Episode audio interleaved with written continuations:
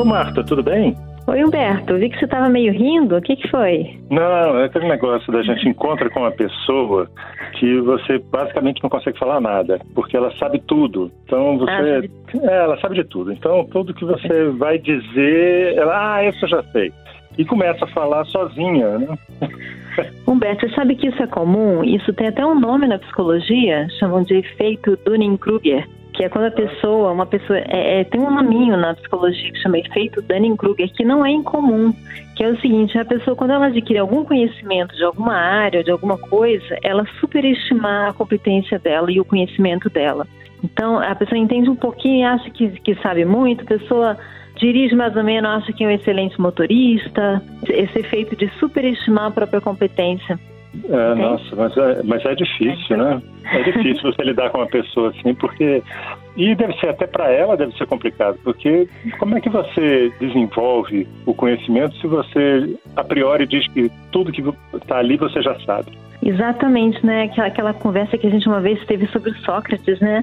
A gente saber que a gente não sabe é muito importante, até para a gente continuar progredindo, né? E a gente lembrar que muitas vezes a gente acha que sabe alguma coisa, mas a gente pode estar errado, né? A gente muitas vezes está errado. Então, essa humildade de manter o pé no chão, de saber que por mais que a gente entenda de um assunto, sempre tem muito para aprender, esse lugar do não saber, do, do aprendiz, é muito importante para a gente melhorar, para a gente é, continuar no caminho, né? Como você falou, se eu sei tudo, para que, que eu vou me aprimorar, né?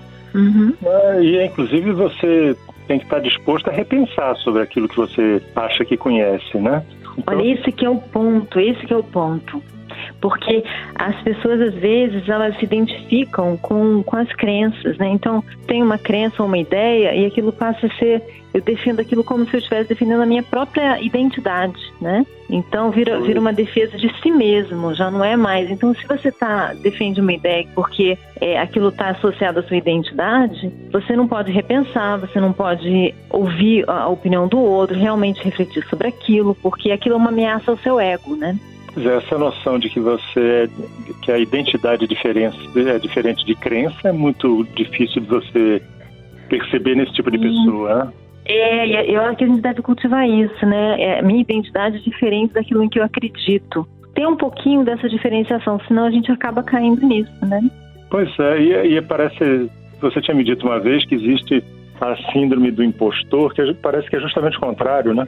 É, a síndrome do impostor é, é, é, uma sensação que algumas pessoas têm, e às vezes pessoas extremamente competentes que elas acham que elas não. É o contrário. Não dou conta, eu acho que eu não sei, eu acho que eu não estou preparado. É uma humildade excessiva, assim, uma, é, a pessoa subestima a competência dela, também existe isso. Isso pode tirar a confiança, né? Mas tem um lado que pelo menos essa pessoa continua na rota do aprendizado quem é, superestima o próprio conhecimento é que fica, fica acaba não, não evoluindo, né? Pois é. Excesso não, de confiança às vezes é pior do que falta de confiança. Ah, pois é, mas, mas, de qualquer forma, essa pessoa que tem a síndrome do impostor, por exemplo, ela acaba se sabotando um pouco, né? É, isso pode acontecer. A pessoa pode acabar fugindo de coisas, né? Evitando coisas que ela poderia perfeitamente fazer. Então não é dizer que é bom, não, né? Porque realmente é, é, é a pessoa precisa de mais confiança, né? Agora, ter muita confiança em si mesmo, muita confiança de tudo que a gente pensa, é perigoso, né? Como já dizia Sócrates, né? Ele se dizia que ele era o homem mais sábio de Atenas, não porque ele soubesse muito, mas porque ele sabia que não sabia, enquanto os outros achavam que sabiam. Então, assim, eu acho que a gente tem que manter isso em mente. É verdade. Ô, Marta, chegou meu andar, que bom falar com você. Humberto, obrigada. Beijo. Você ouviu Conversa de Elevador com Humberto Martins e a psicóloga Marta Vieira.